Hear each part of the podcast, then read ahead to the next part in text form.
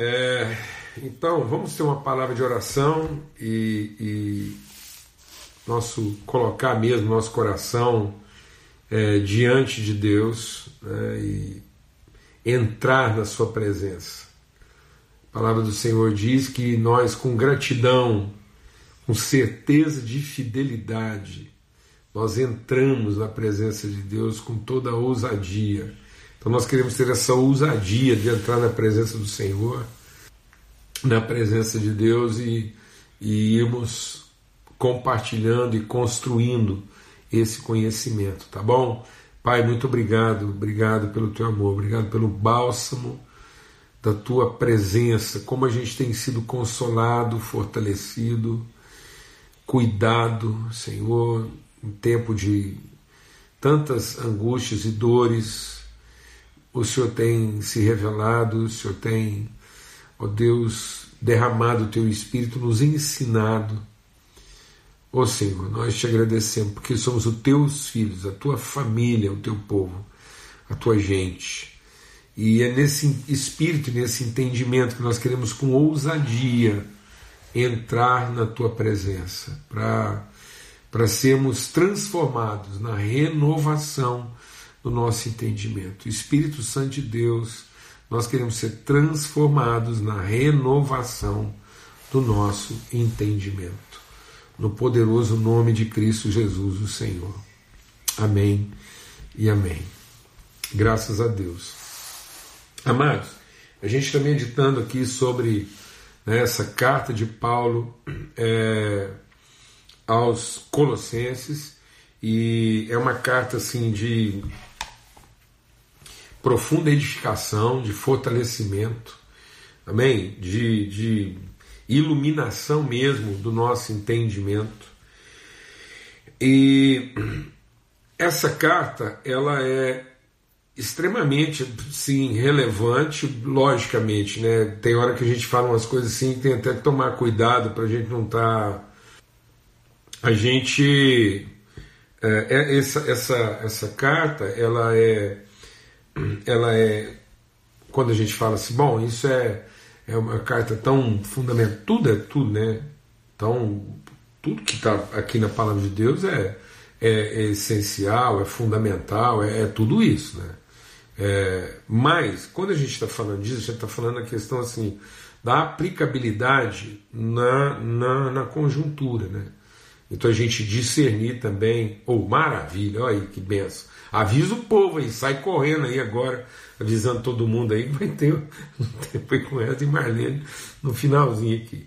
Então, é, a gente. É, é, a carta aplicada né, à, a a a conjuntura, essa aplicabilidade. Esse aqui é o discernimento.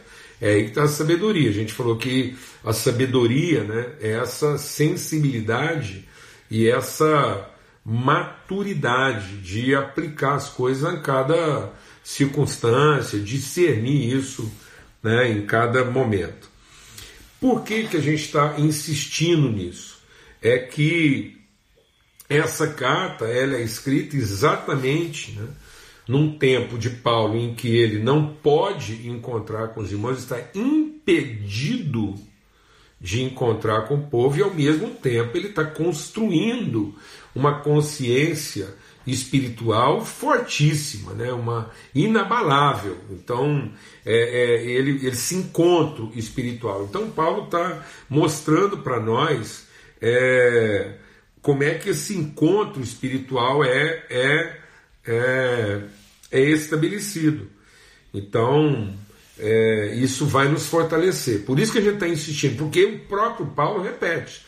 Ele começa o capítulo primeiro falando disso e entra no capítulo, no segundo capítulo, logicamente que a carta não estava dividida em capítulos, mas no, no corpo da carta ele fala disso uma vez e aí na sequência da carta ele retoma essa afirmação e diz: Quero que vocês saibam quão grande tem sido nossa luta por vocês e também pelos de Laodiceia muitos outros que não viram e nem verão.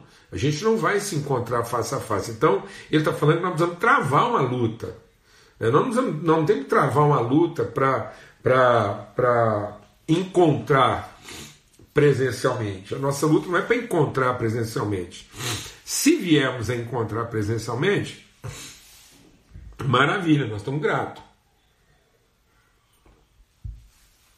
Paulo tem essa consciência. Se acontecer de eu for e ter convosco, muito bom. Mas enquanto isso, nós estamos construindo essa relação. O meu esforço é por todos aqueles que não me viram.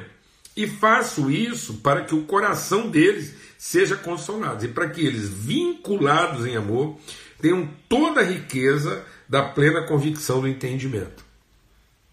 E aí a gente compartilhou dentro dessa construção, eu, agora eu não vou voltar lá no capítulo primeiro, vou voltar apenas aquilo que a gente compartilhou aqui já a partir do capítulo segundo, que a gente falou então ontem sobre a questão de construir vínculos, né? que, que é, o amor ele pode ser interpretado. Deixa Deus ministrar o nosso coração aqui, porque isso é essencial no que Paulo está construindo aqui no nosso entendimento. O amor ele pode ser interpretado de várias formas. Isso é igual uma canção, né? Então, é, a, a, as canções, os poemas, as expressões, a arte, elas vão, elas vão é, é, interpretando, dando, dando é, figuras, ilustrações, né? é, ideias, é, vislumbres, percepções do amor, ou de, de, e desperta em nós sentimentos, emoções, ora, ora favoráveis, ora desfavoráveis. Mas Paulo está dizendo que só quando se estabelece uma relação, só quando se estabelece um vínculo de pessoalidade, de intimidade, de compromisso assumido, de palavra empenhada, é que o amor pode então ser traduzido. Isso quer dizer o seguinte: individualmente, um esforço individual. Individualmente, eu posso ser uma boa interpretação, uma interpretação até bem próxima né, do, do fato. Então, eu me esforço para interpretar bem. Mas se eu não estabelecer uma relação, tudo aquilo que eu interpreto não vai traduzir de fato o que o amor é. Então eu posso interpretar, a minha individualidade interpreta a minha percepção do amor, os sentimentos que ele me causa, as emoções que eu vivo, tudo isso. Mas se eu não amar alguém de fato, se eu não colocar a minha vida em favor de alguém, não estabelecer um compromisso, uma palavra empenhada, então isso isso não terá uma tradução. Vou explicar isso melhor, por exemplo, se a gente lembrar lá de Gênesis. O Adão estava lá no jardim. Então eu penso que o Adão cantava, né? dançava. Ele estava lá no jardim, assim, tudo certo. Olhava os passarinhos, achava aquilo uma beleza. Talvez fazia uma poesia, sentava para ver um pôr do sol, coisa maravilhosa, jardim, os passarinhos, tudo certo, tudo organizado. Mas e Deus disse assim: Olha, o Adão ele pode produzir muitas interpretações do que ele percebe, uma percepção. Ele tem uma percepção do amor. Ele, ele no seu imaginário, né, no seu senso cognitivo, mas isso não é bom. Uma boa interpretação não é bom, porque o Adão está só. Ele está sozinho. Ele não tem alguém com quem encarnar, com quem dar materialidade. Então ele, ele, ele interpreta no que ele percebe, é uma percepção. Mas ele não conhece, não conhece o amor. Porque o amor só vai ser de fato conhecido, por isso que ele fala, ó. Vinculados em amor para que tenham toda a riqueza da plena convicção do entendimento, para conhecimento do mistério de Deus que é Cristo. Então, se a gente não tiver um vínculo estabelecido, não tiver uma palavra empenhada, um compromisso assumido com alguém, por isso que Jesus, deixa Deus ministrar o nosso coração. Jesus insistia mais de uma vez, e nós estamos insistindo mais de uma vez, porque isso é um bloqueio na mente. Jesus diz para Pedro: Olha, Pedro, quando você se converter, cuida dos seus irmãos. Então, a minha conversão, ela pode ser interpretada na devoção mas ela só será traduzida na relação. Enquanto eu não tiver uma relação de palavra empenhada, de sacrifício vivo em favor de alguém, eu ainda não, não sou uma tradução fiel, apesar de ser uma interpretação real do amor de Deus.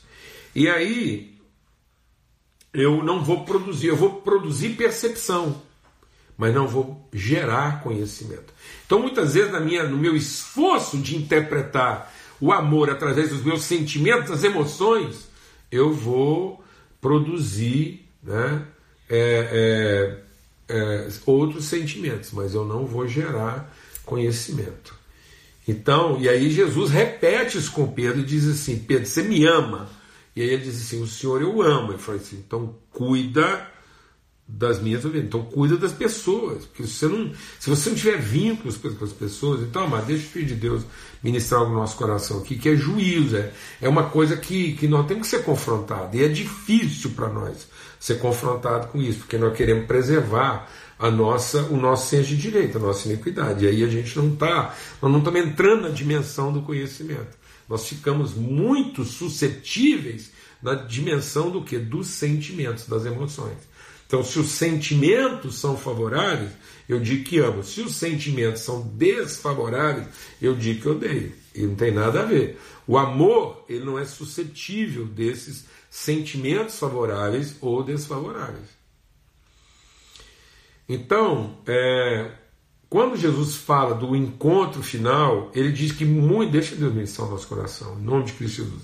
No juízo final, ele diz assim: muitas pessoas vão chegar até mim e dizer assim: em teu nome fizemos isso, em teu nome expulsamos demônio, em teu nome operamos milagres, em teu nome curamos, fizemos maravilhas.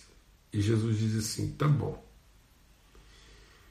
Mas vocês não me reconheceram nas pessoas.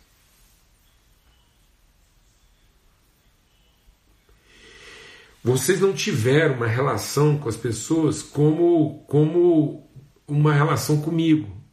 Vocês fizeram um serviço, vocês, vocês atuaram, mas vocês não se vincularam. É mais ou menos como se Jesus não tivesse interessado em que a gente fizesse milagres em nome dele, mas que a gente soubesse o nome de quem participou do milagre. E às vezes a gente está fazendo muito milagre, a gente está pregando em nome de Jesus, mas a gente não sabe o nome das pessoas para quem estamos pregando. Jesus não está tão interessado que você pregue em nome dele, ele está mais interessado em que você saiba o nome da pessoa para quem você está pregando. Porque se eu não sou capaz de saber o nome, se eu não sou capaz de, de, de conhecer Cristo na vida da pessoa, então não adianta eu falar em nome de Jesus. Então, às vezes, eu estou falando em nome de Jesus, mas eu não sou capaz de conhecer na relação com a pessoa para quem eu prego a natureza de Cristo, porque eu não tenho um vínculo com ela, eu não estou ligado a ela de fato. Amém? Então, isso é um desafio mais do que fazer as coisas em nome de Jesus, Ele quer que a gente saiba o nome das pessoas para quem nós estamos fazendo as coisas. Então não adianta distribuir cesta básica em nome de Jesus, se a gente não sabe o nome da pessoa que está recebendo a cesta. Não adianta falar que, que batizamos 5 mil pessoas a gente não sabe o nome de metade delas. Se a gente, eu coloquei uma coisa de desafio na minha vida pessoal, eu discerni em Deus que, que a, a, o encontro do batismo deveria ser um encontro de nome, um nome, um nome. Eu saber encontrar o nome de Cristo na vida das pessoas. Então não é simplesmente fazer em nome de Cristo, mas é encontrar o nome de Cristo na vida das pessoas. Como ele diz, no livro estará escrito os nomes. Jesus diz assim: olha, presta atenção, vocês estão muito felizes aí porque fizeram coisa, milagre, vocês viram Satanás, vocês viram Satanás ser derrotado. Mas é o seguinte: a maior alegria de vocês deveria saber que os seus nomes estão escritos. E a gente está vivendo um evangelho impessoal. A gente está aceitando ser uma igreja sem vínculos de relacionamentos sustentáveis. Nossas relações são muito frágeis, são muito instáveis né? São, são, são muito etéreas. Então é uma coisa assim etérea, uma coisa é, não tangível, não palpável. E aí Paulo está dizendo: embora ausente em espírito, eu estou com vocês, alegrando-me e verificando a boa ordem de vocês e a firmeza da fé que tem em Cristo. Então, ora, como é que Paulo está verificando isso, se ele não está presente? Então há uma verificação, há uma aferição. Nós precisamos aferir, conferir, verificar nossas relações, se elas são de fato. Então, em nome de Cristo Jesus, eu queria, assim, nessa reflexão que nós estamos fazendo em Colossenses, entender que mesmo não fisicamente, nós, nós temos que gerar relações que possam ser conferidas, possam ser verificadas.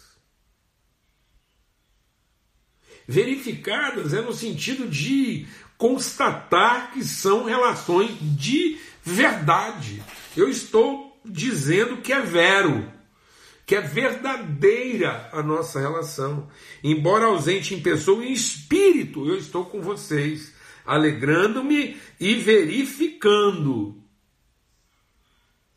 conferindo, acompanhando a vida de vocês e a firmeza da fé que vocês têm em Cristo Jesus. E ele diz: Eu estou dizendo isso para que nem ninguém te engane com, com discursos. Então hoje as pessoas elas, elas, elas, são, elas são seduzidas pelas interpretações. Elas são seduzidas pela, pela cena, pelo evento que é uma, uma, brilhante interpretação, e nada contra, é uma brilhante interpretação. Mas para cada interpretação, nós temos que ir lá, na coxia, nos bastidores, estabelecer uma relação, um vínculo. Eu tenho, eu tenho o, o Wesley e a Marlene sabem muito bem disso, é tão bom eles estarem aqui, porque quantas vezes assim o, o pregador, o músico, né? Hoje no Evangelho, ele é, ele é convidado para garantir uma boa interpretação. Então a gente chama bons pregadores, monta uma conferência fantástica. Uma conferência fantástica, vai lá, chama, e aquele negócio, aí você coloca os melhores intérpretes no seu evento, aquilo, sucesso de público e renda.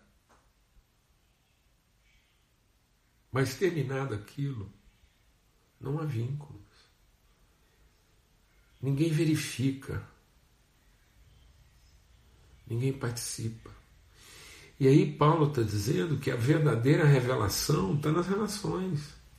O que se revela do amor de Deus não está lá no brilhantismo da interpretação, está na consistência da relação. De que adianta nós termos interpretações brilhantes se nós não temos relações consistentes que revelam a verdade absoluta do nosso Evangelho?